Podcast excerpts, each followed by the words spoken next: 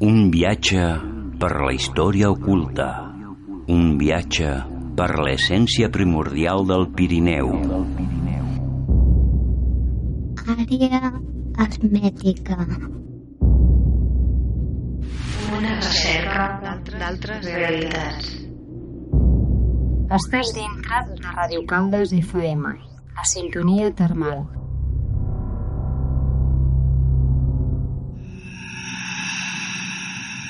Nostre foc. El nostre passat. Àrea hermètica. La recerca d'un origen.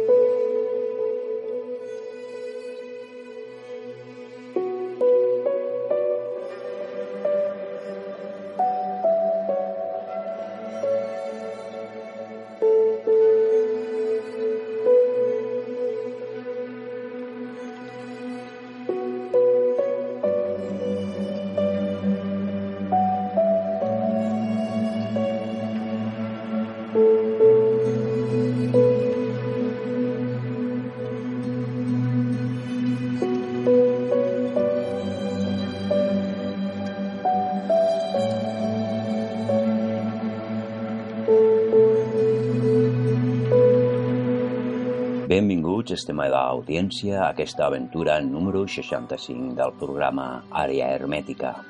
Al micròfon, Albert Carol i qui us parla, Josep Cozar. Benvinguts al programa Àrea Hermètica, un viatge per la història oculta, un viatge a altres realitats. I avui comptem a tindrent el Sant Graal amb Victòria Cirlot, música del grup de la comarca del Vallès, Legendari. I el programa Àrea Hermètica posa solidaritat amb la Fundació d'Ictus de l'Hospitalet del Llobregat perquè convoquen una mitja marató el dia 16 de febrer per intentar recaptar més de 2.000 euros per la investigació. Des del programa Àrea Hermètica donem ànims per la col·laboració amb la Fundació Ictus de l'Hospitalet. Gràcies, Maite. I la música del programa d'avui està a càrrec de la banda folk rock Legendari. Legendari és un grup musical de folk rock català, amb espírit trobadorès, les seves cançons de matisos medievals, lletres històriques i melodies alegres i apassionades fan d'aquest grup quelcom diferent, que ens fa retrobar-nos amb aquelles històries, mites i llegendes. Legendari estan formats per Cristina Murillo al violí, Jordi Domingo com veu i guitarra, José Durán com baix i Manuel Gutiérrez com bateria. Escoltem unes seqüències de les obres de Legendari, l'alquimista Miss Grillat. camins divins vaig descobrint el món amb la mirada a la lluna i somnis de trobador. Cercant llibres antics on trobar símbols ocults en el llenguatge dels ocells que molt pocs poden llegir. Oh, oh, m'agrada misteri.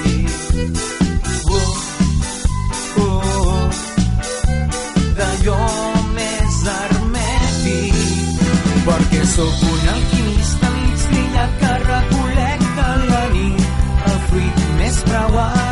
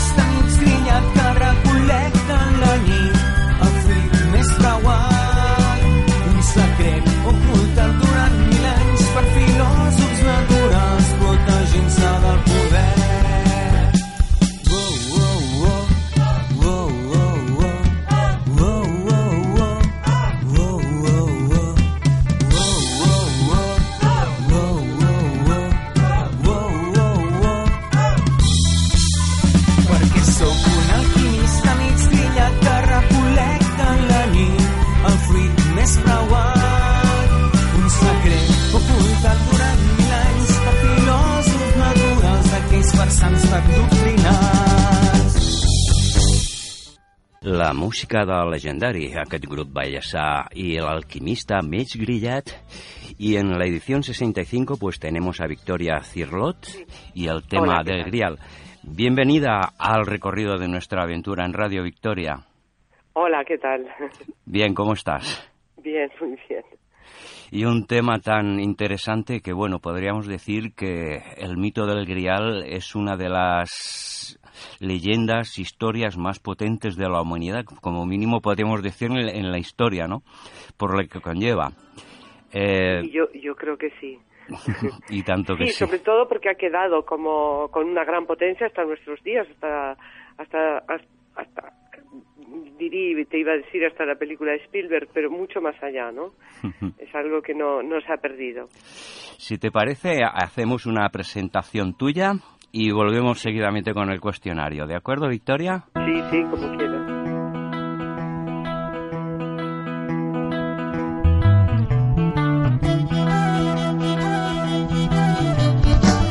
Victoria Cirlot Valenzuela nació en Barcelona en 1955. Es una estudiosa de la cultura y literatura medieval, filóloga, traductora y editora. En la actualidad es catedrática de Filología Románica en la Facultad de Humanidades de la Universidad Pompeu Fabra de Barcelona y directora del Instituto Universitario de Cultura en dicha universidad. Victoria se ha dedicado al estudio de la Edad Media y a la cultura caballeresca y mística. Ha realizado varias traducciones desde el francés antiguo, concretamente de novelas artúricas de los siglos XII y XIII como Perlesbaus o El Alto Libro del Grial, y también de lírica trovadoresca. Entre sus libros dedicados a la novela artúrica destaca Figuras del Destino y Mitos y símbolos de la Europa medieval. En el ámbito de la mística medieval se ha ocupado de Hildegard von Bingen en la obra Vida y Visiones de dicho autor, así como de otras escritoras místicas en La Mirada Interior y escritoras místicas y visionarias de la Edad Media. Ha trabajado en el fenómeno visionario con estudios comparativos de la Edad Media y siglo XX, Hildegard von Bingen y la tradición visionaria de Occidente, y en La visión abierta y el mito del Grial y el surrealismo. Es directora de la colección El árbol del paraíso de la editorial Ciruela. También se ha ocupado de la edición de la obra de su padre, el poeta y autor del diccionario de símbolos Juan Eduardo Cirlot. Es coordinadora del grupo de investigación de la Biblioteca Mística y Filosófica Alois As. Sus principales líneas de investigación son la literatura medieval, la teoría de la literatura y la literatura comparada.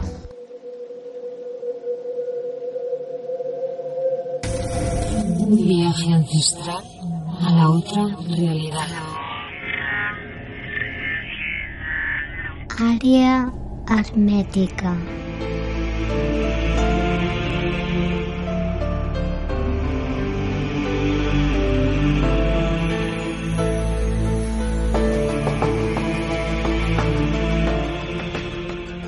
Y bueno, eh, Victoria, después de saber un poquito todo el recorrido que has llevado, tanto en el estudio y la investigación de la época medieval, eh, ¿cuánto tiempo llevas en el estudio del Grial?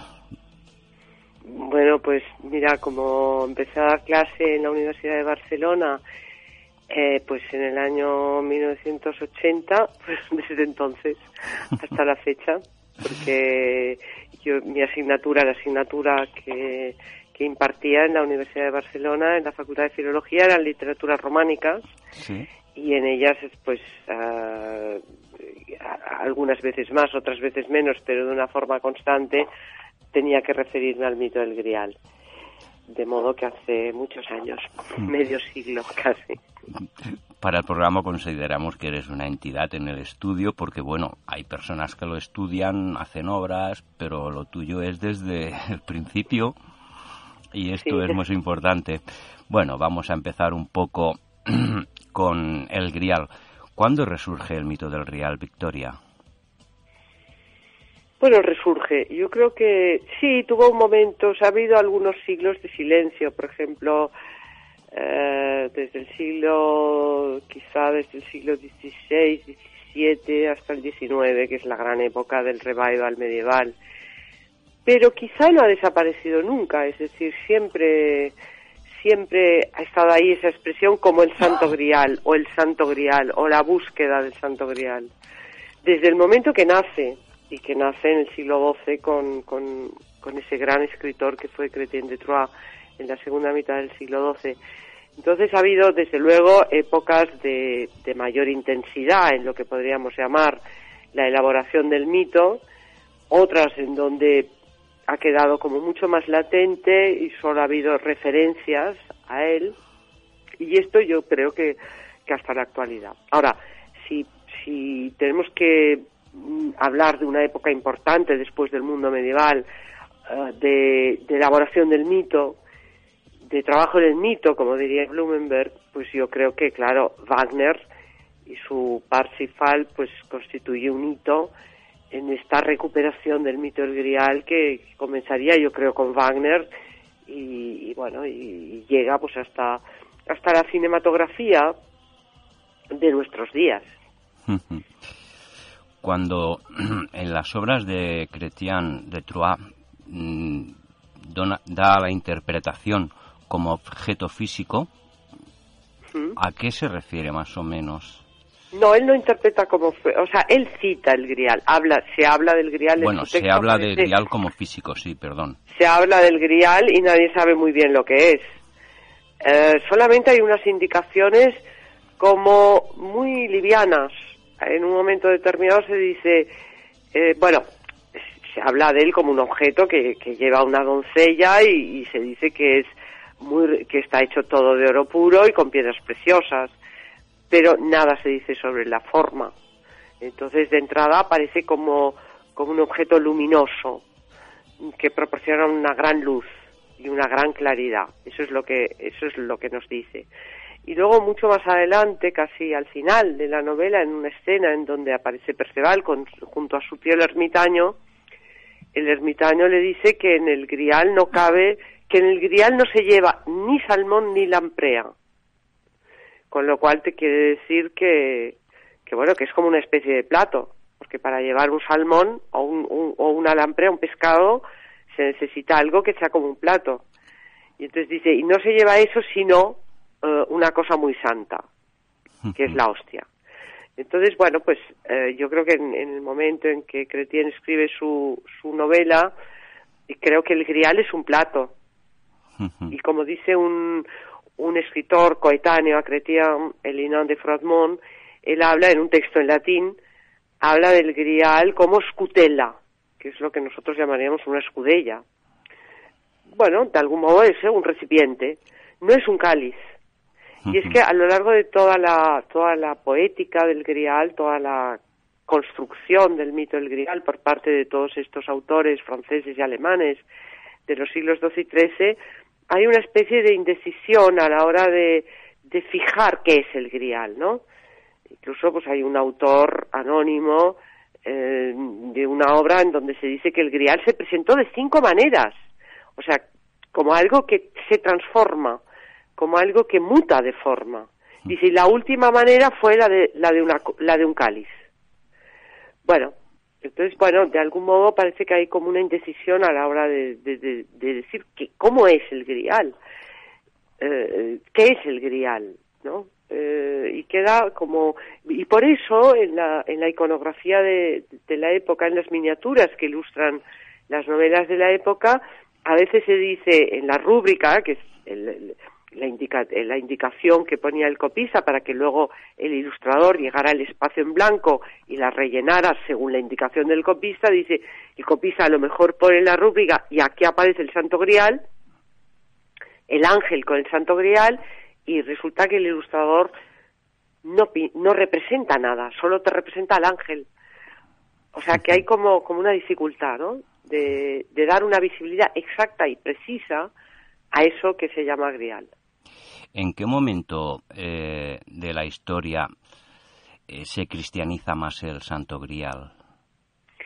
Ju- muy poco después de Chrétien de Troyes hay un autor que se llama Robert de Boron que se interesa por establecer el origen del grial. La, y hace como una especie de historia genealógica y sitúa el origen del grial en tiempos de José de Arimatea. Entonces, claro, ahí ya la ambigüedad de Cretien, el mundo céltico y maravilloso desaparece para dar entrada a un mundo cristiano, mm, un mundo que, que encontramos en los evangelios apócrifos, sobre todo, en los apócrifos que en el mundo medieval tenían una gran difusión, el Evangelio de Nicodemo, por ejemplo, que nos habla extensamente de José de Arimatea, entonces de este personaje que en los evangelios eh, en los evangelios canónicos solo aparece de una forma muy fugaz, en cambio en estos otros pues aparece como muy desplegada su historia, eh, y entonces se nos cuenta que este José de Arimatea, además de, de descender a Cristo de la cruz, recoge su sangre. Y la mm. recoge según las ilustraciones de la época, estoy hablando del siglo XIII, a veces en un cáliz y la recoge desde, desde la cruz, o sea, el cuerpo de Cristo en la cruz y desde, desde la herida del costado, desde ahí sale sangre y José la recoge en una copa al pie de la cruz hasta Cristo ya en postura horizontal, cadáver, pero que sin embargo las, eh, las heridas continúan sangrando, sangrando y entonces ah, José la recoge en un receptáculo que es más bien eso, ¿no? Como una fuente. Esa es la, la en ese momento en, la, en lo que en esta obra que se llama Histoire de Saint Graal y que comienza con esta historia, la de Joseph de José de Arimatea, ahí hay ya una cristianización clara, ¿eh? muy clara. Eh, Chrétien de Troyes, en el año 1180, eh, como escuché en una conferencia tuya, eh, dejó a medias su obra. No la termina.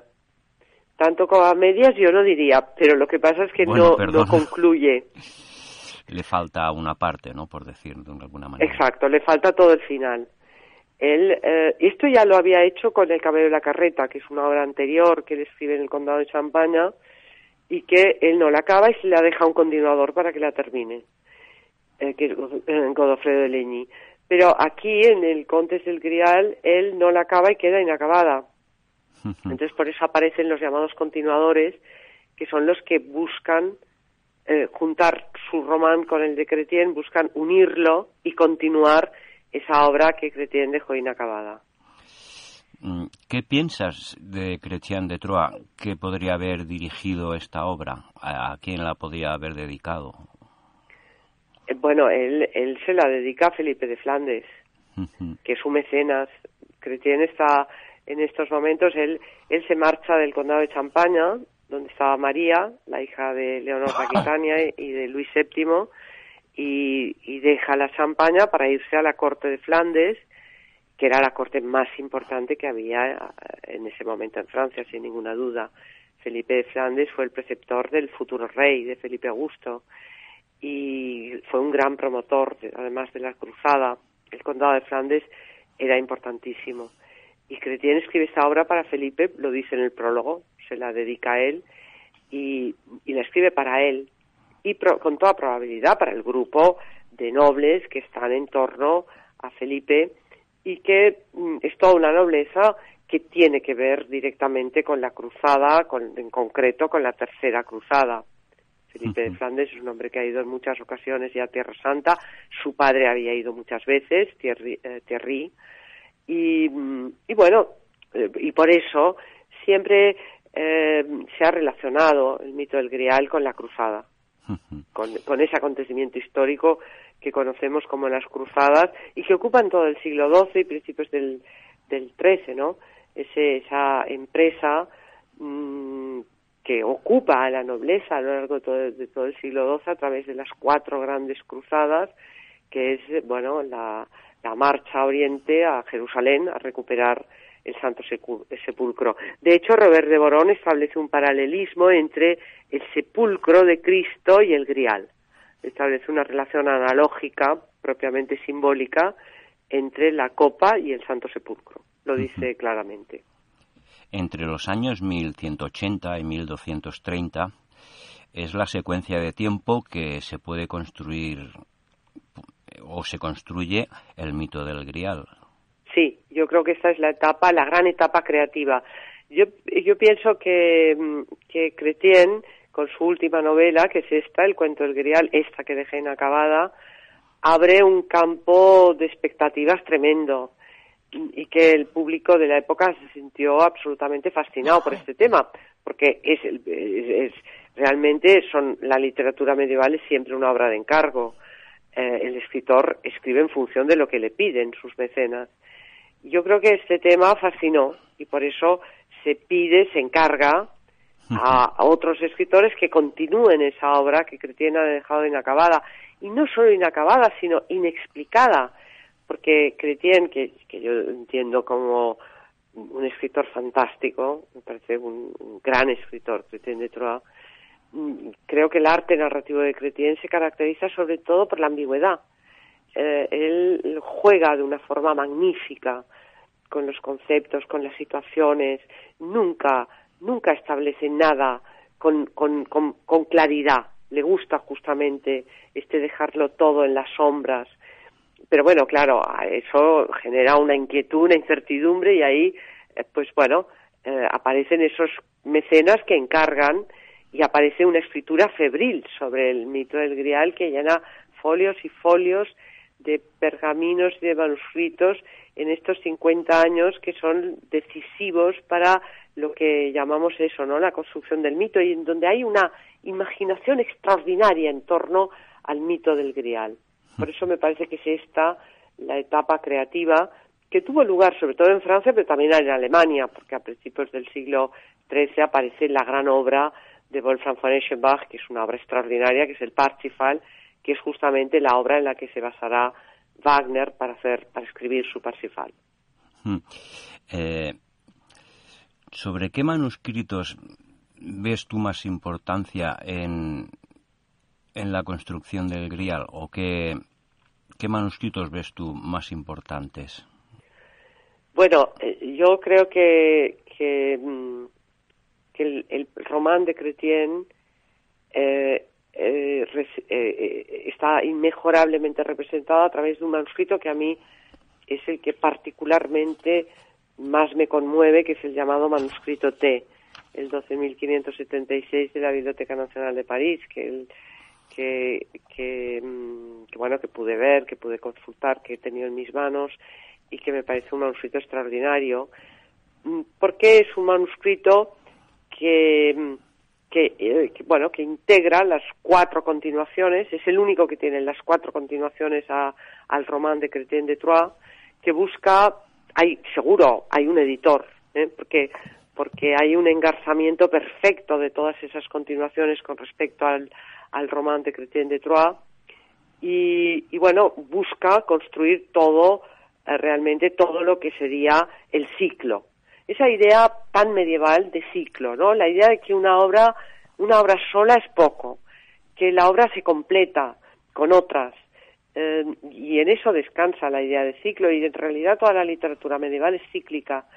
Pero a partir de la obra de Cretien y de las cuatro continuaciones, pues construye ese manuscrito pues contiene toda, toda, toda una poética del grial, que además va a ser ilustrada. Y bueno, se han quejado mucho algunos historiadores del arte diciendo que son miniaturas muy toscas, pero a mí me parecen unas miniaturas extraordinarias, ¿no? Eh, por, la, por la capacidad de captar los momentos y las escenas fundamentales con una, con una expresividad realmente extraordinaria.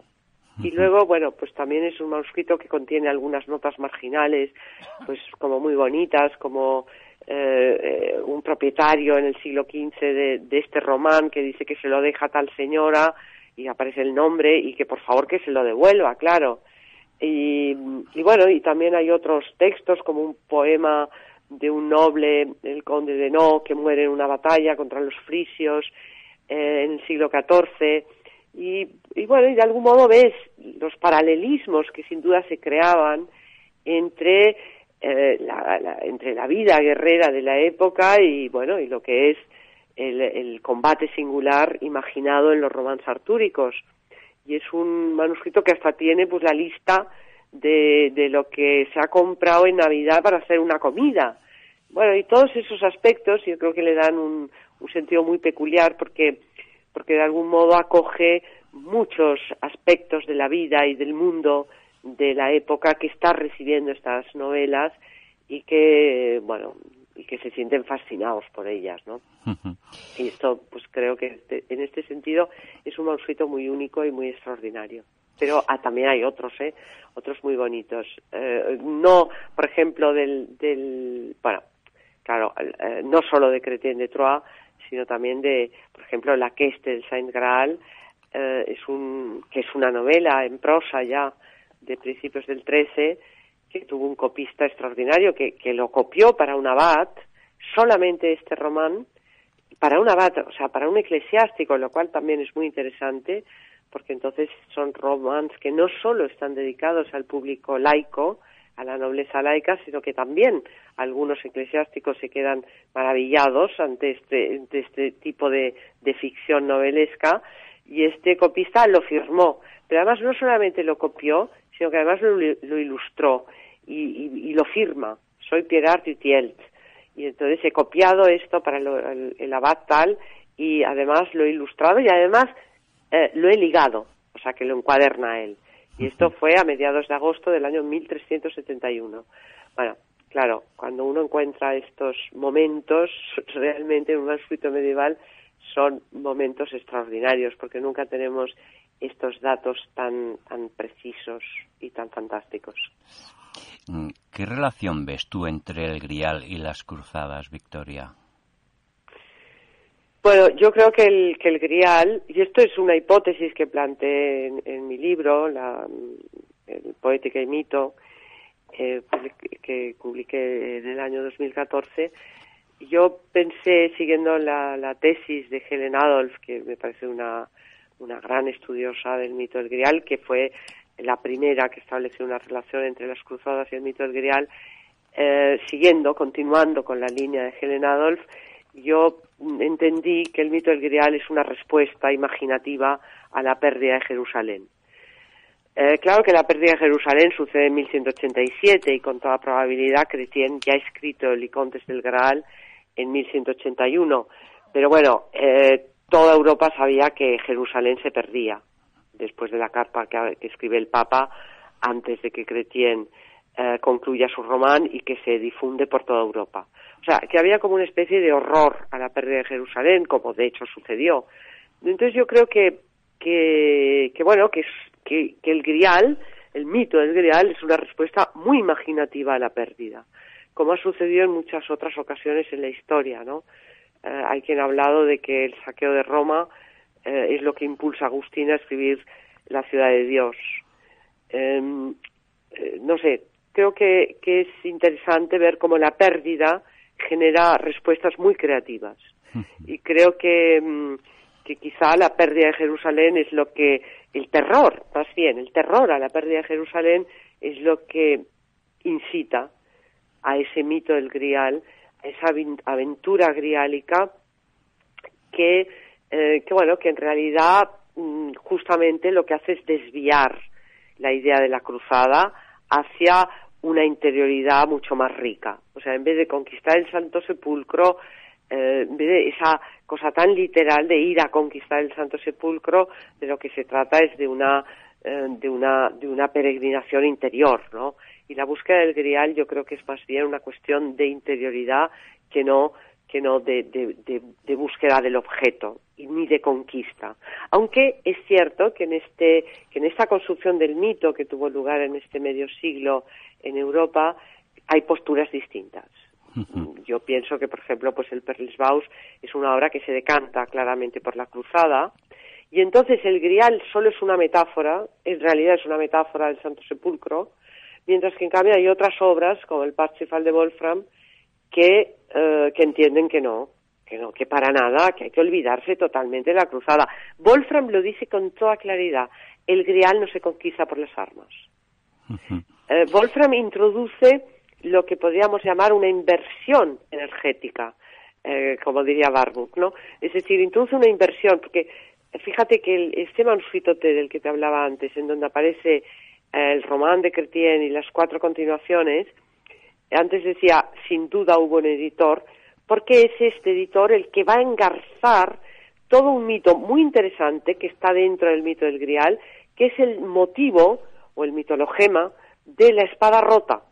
O sea, cuando llega Perceval al castillo del Grial, el de de Troyes, el rey lo que hace es entregarle una espada y le dice, y esta espada no se romperá solamente, no se romperá y en caso de que se rompiera, solo hay un herrero que la puede forjar.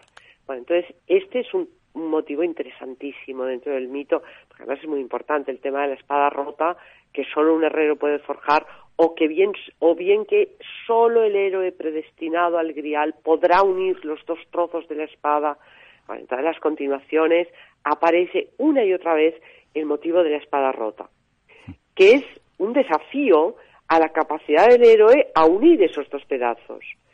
Y de lo que se trata justamente es de unir los pedazos. Y la espada rota como, como algo horrible, como una catástrofe que ha ocurrido. Entonces lo interesante es cómo Wolfram trabaja ese motivo dentro del mito y al contrario, la espada rota, que se le parte a Parsifal combatiendo con su hermanastro que es Fitch, es, es bueno lo mejor que le podía haber pasado.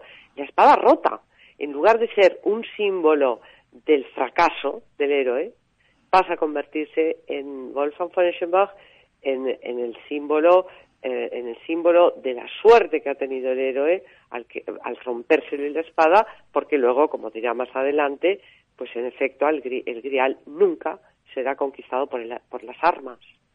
Con lo cual, claro, nos está, está socavando la idea de la cruzada y está justamente construyendo ese, ese mito del grial como una respuesta a la cruzada.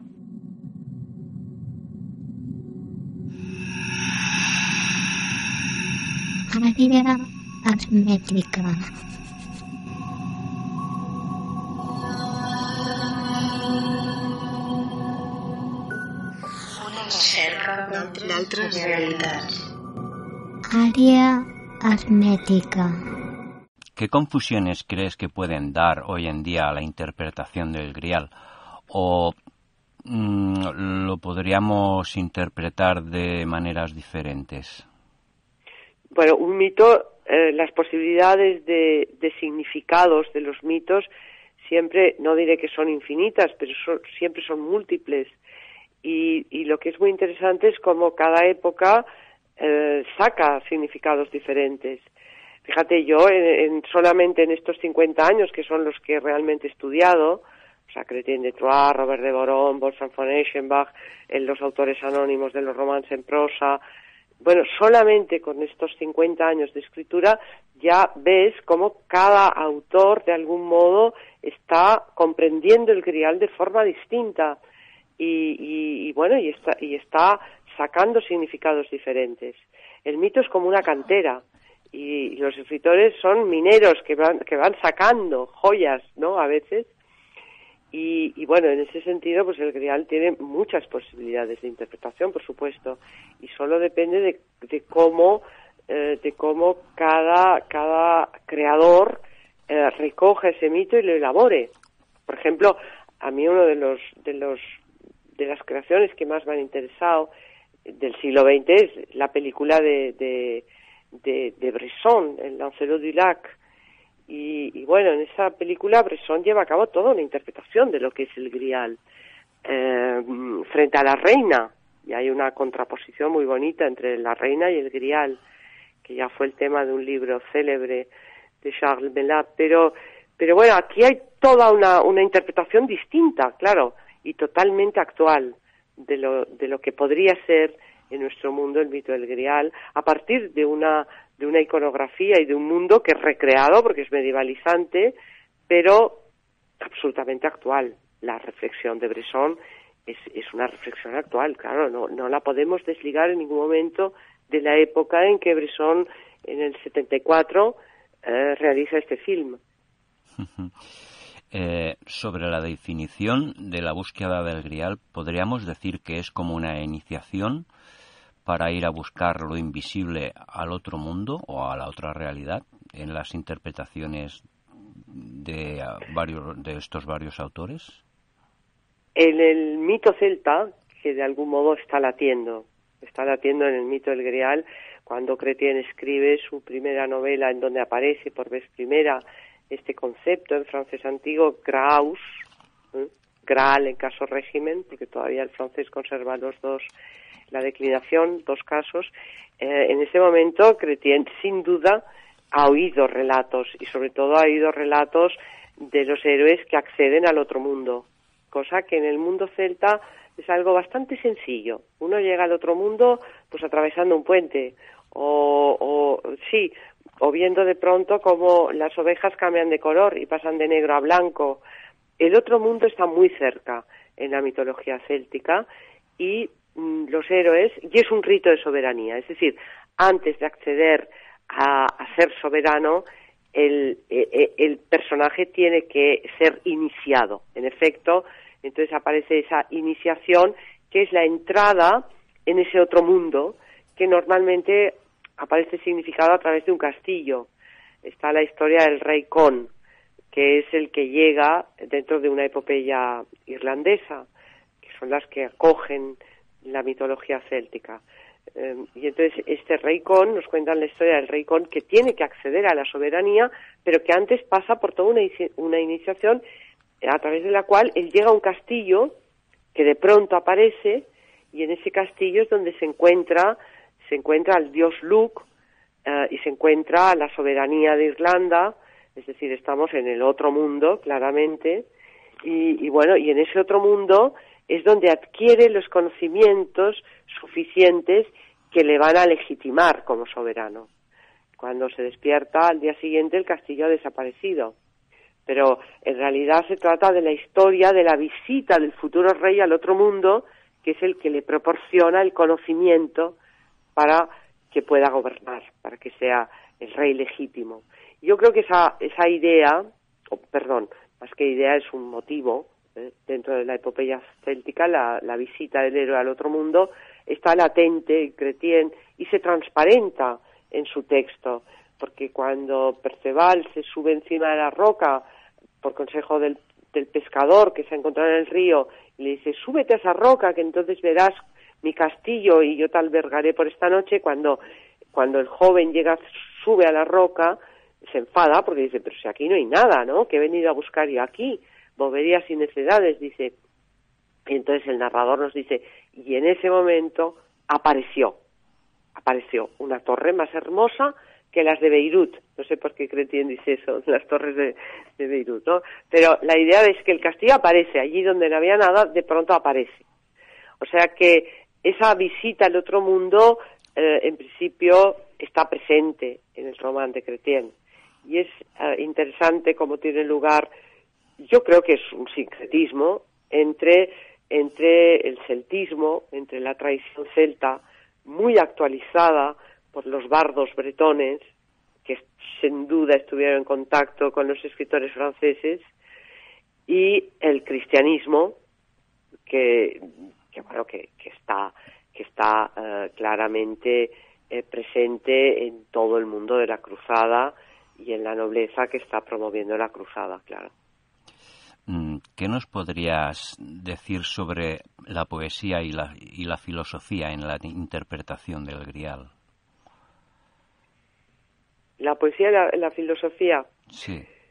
Eh, bueno, hay una hay una hipótesis que yo también he seguido porque porque me parece muy sugerente y muy interesante y, es la, la idea de que en el cortejo del Grial de Cretien de Troyes lo que hay es un conflicto de luces.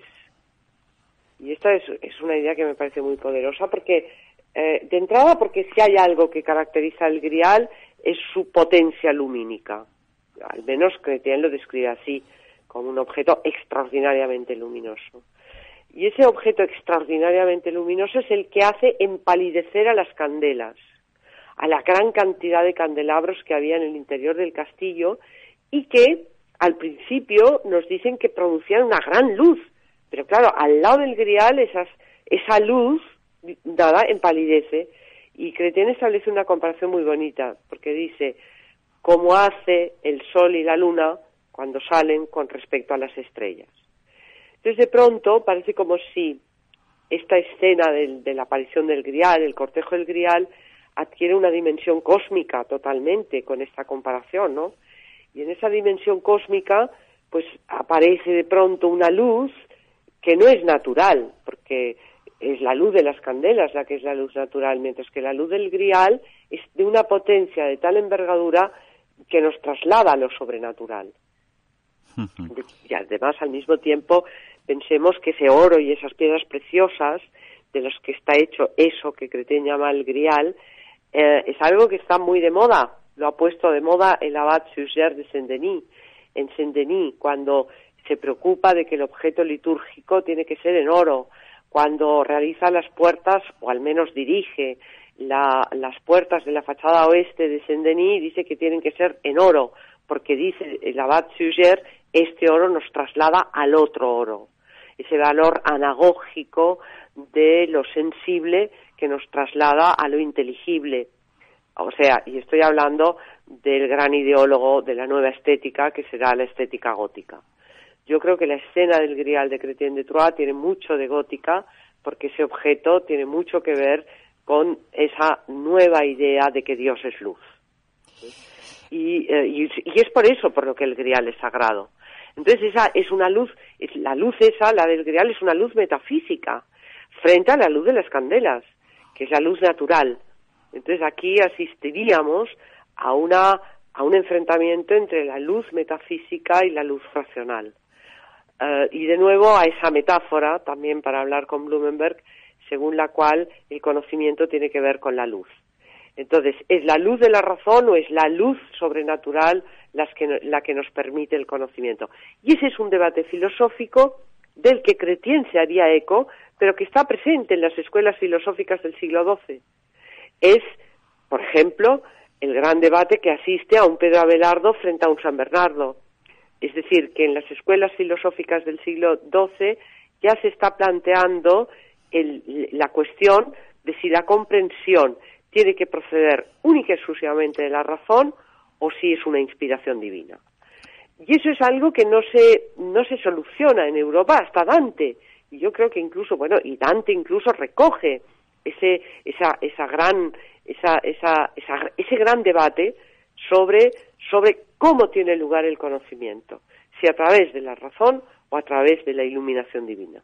Y creo que eso es algo que probablemente está presente en la obra de Chrétien, es decir, se transparenta entonces ese debate filosófico de la época. Eh, ¿Tienes noción si hay alguna referencia del mito del Grial en el precristianismo? Eh, bueno, eh, aquí nos topamos con la cuestión del símbolo y su, y su carácter mm, poligenético, universal, de cómo aparecen muchas culturas de, y que en cualquier época, ¿no? O, mucho antes, no solo del cristianismo, sino de cualquier otra cultura, eh, ahora bien, cuando hablamos de grial, claro, estamos utilizando un concepto muy concreto. Y, yo creo que, si hablamos de grial, el grial es, ese concepto que aparece en la obra de Cretien y que, y que, bueno, a mi modo de ver y por lo que yo puedo saber, eh, claro que podemos eh, buscar copas por muchos sitios y sobre todo lo que significa el receptáculo, lo que significa todo, todo el misterio de la copa y que eso lo podemos encontrar en muchísimas culturas, eh, fuera incluso del cristianismo, pero si hablamos de grial, pues el grial nace con Cretén de Troyes. ¿eh? Eh, y eso es así, es decir, no tenemos, no tenemos testimonios del mito del grial antes de Cretén de Troyes. Si han existido o no, yo no lo sé, pero, pero, pero no tenemos noticia de ello. Porque no ha quedado documentación, porque no está. Cuando nosotros perseguimos, por ejemplo, los mitos griegos, nosotros tenemos alusiones en múltiples textos, sean épicos, sean mm, cronísticos, sean eh, de la tragedia, sean de donde sea, pero hay testimonios. Pero claro, el planteamiento del grial, no hay un testimonio anterior a Cretien de Troyes. ¿Sabes por qué Wolfgang von Eschenbach hace referencia a los Pirineos en su obra? Bueno, él no es que haga referencia a los Pirineos, sino que hace, él habla de Mund Salvaje. Y, bueno, porque Wolfram en su Parsifal utiliza muchísimos galicismos. pero no, o sea, palabras francesas. Por ejemplo, pues en vez de hablar de Wildenberg, habla, que sería la palabra alemana, y que además hace referencia a un, a un lugar geográfico cercano a donde escribía Wolfgang von él en lugar de hablar de Wildenberg habla de Montsalvaje, del monte salvaje. ¿eh?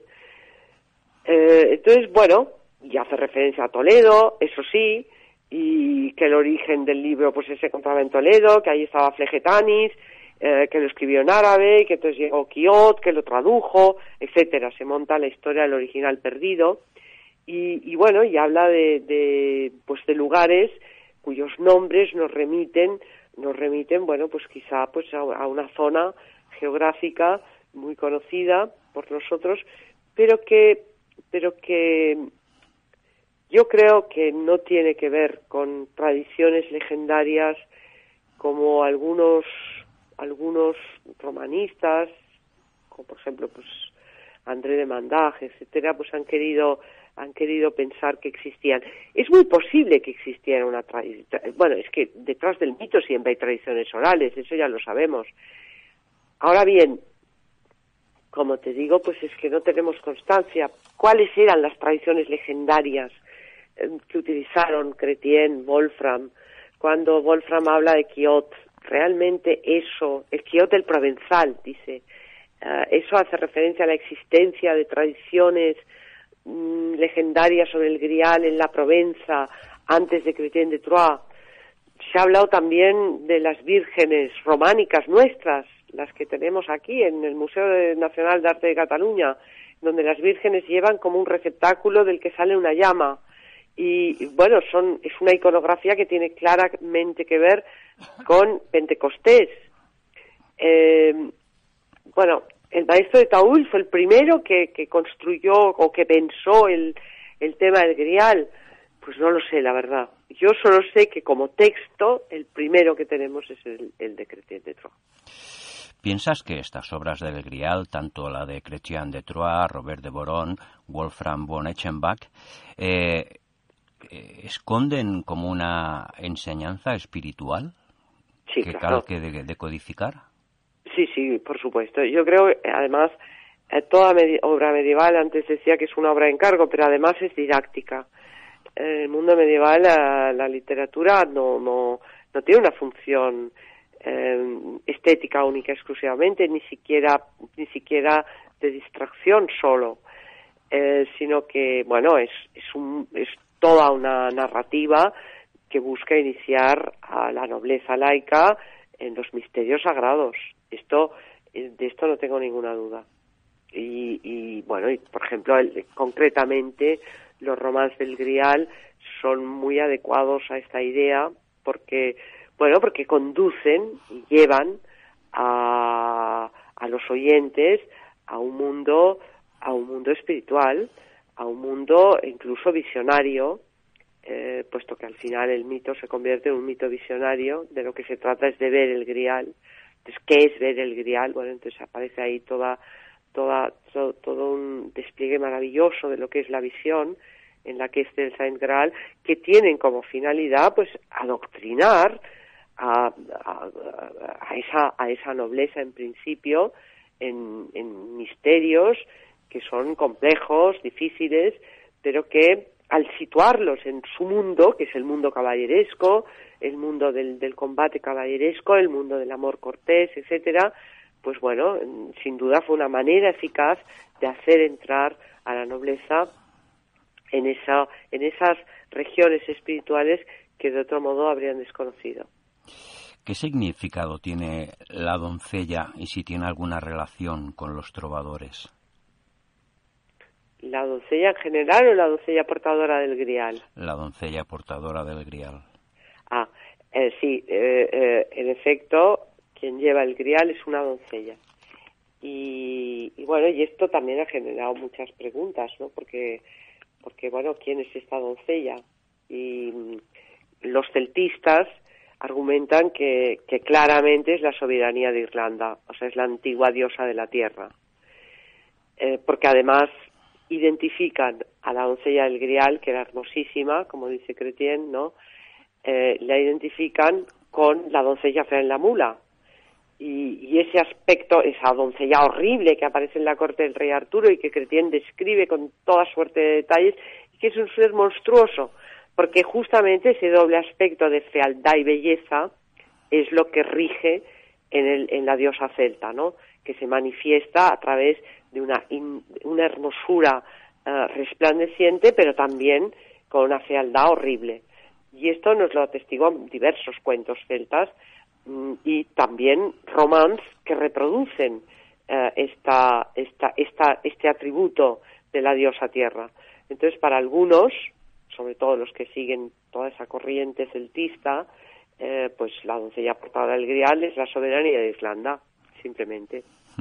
Otros, en cambio, entienden que esa portadora del grial eh, tiene que ver con eclesia, o sea, con la representación alegórica de eclesia. Eh, y es que, al- bueno, justamente Hildegard von Bingen, que es coetánea a Cretien, justamente Hildegard von Bingen, a la cual Felipe de Flandes escribe y le pregunta, le porque quiere consejo, le dice si debe ir a la tercera cruzada o no. Y es bonita la respuesta de Hildegard, que es muy ambigua. Pero bueno, es igual. Hildegard en su primera obra revelada, en el Estibias, eh, hay una miniatura, y ella lo explica, y ella tiene esa visión, de que hay una mujer con un cáliz en el cual cae la sangre de Cristo. Y aparece la miniatura de una mujer sosteniendo el cáliz en donde cae la sangre de Cristo. Y dice que fue fecundada por la sangre de Cristo esa mujer. Esa mujer es eclesia, o sea, es iglesia, es, eh, es una alegoría. Y, y es eclesia que se casa con Cristo. Son las bodas de eclesia y Cristo. Entonces, bueno, pues también está ahí eh, el- lo que podríamos llamar el mito cristiano, eh, que se está confabulando con el mito celta, la diosa tierra, pero también la esposa de Cristo. Eh, y, y bueno, y, y en ese y en esa ambigüedad entre celtismo y cristianismo, yo creo que es donde se sitúa siempre el mito del Grial, sobre todo Cretien, porque su obra está muy indecisa entre entre esas fuentes, entre esa tradición celta y el cristianismo que, que sin duda está presente en su mundo y en su época. Pues muchísimas gracias, Victoria Cirlot, Gracias a vosotros. por haber compartido esta aventura de historia y de habernos enseñado y aprender con todas tus investigaciones, trabajos y estudios. Y bueno, hacía tiempo que nos gustaba tener una persona que nos hablara con claridad sobre el grial, bien documentada, buenos estudios y hemos tenido, pues bueno, ¿qué podemos agradecer? Una interpretación bastante clara, ¿no? Gracias por esa facilidad que has tenido a la hora de transmitirnos al programa de radio y también a la audiencia. Y desde aquí, pues, te lo queremos agradecer. Recibe un fuerte saludo del programa Área Hermética de Radio Caldas y adelante porque es fascinante el trabajo que llevas realizado. Muchas gracias. Un abrazo, Victoria. Un abrazo. Adiós. Gràcies. I en el programa d'avui, eh, Victòria Cirlot ens ha parlat del Grial, eh, unes bones explicacions i molt concretament ben exposades. Finalització del programa d'avui, número 65 d'Àrea Hermètica. Albert Carol en Humanitats, que avui l'home no ha pogut estar amb nosaltres, però ha fet la feina de concretar l'entrevista. I res, eh, la propera setmana estem amb temes nous. Podeu rebre una salutació forta del programa Àrea Hermètica i fins la propera setmana. Moltes gràcies per la vostra fidelitat. Hermètica.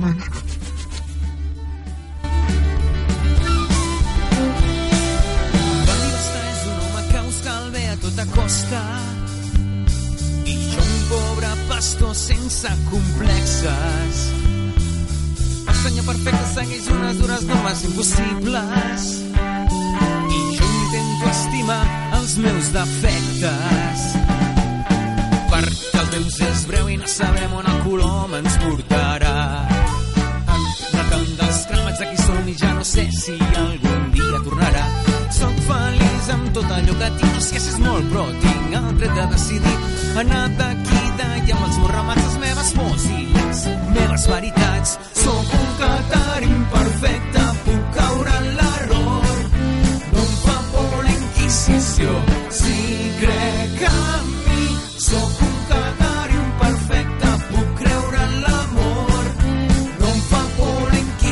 Sigo.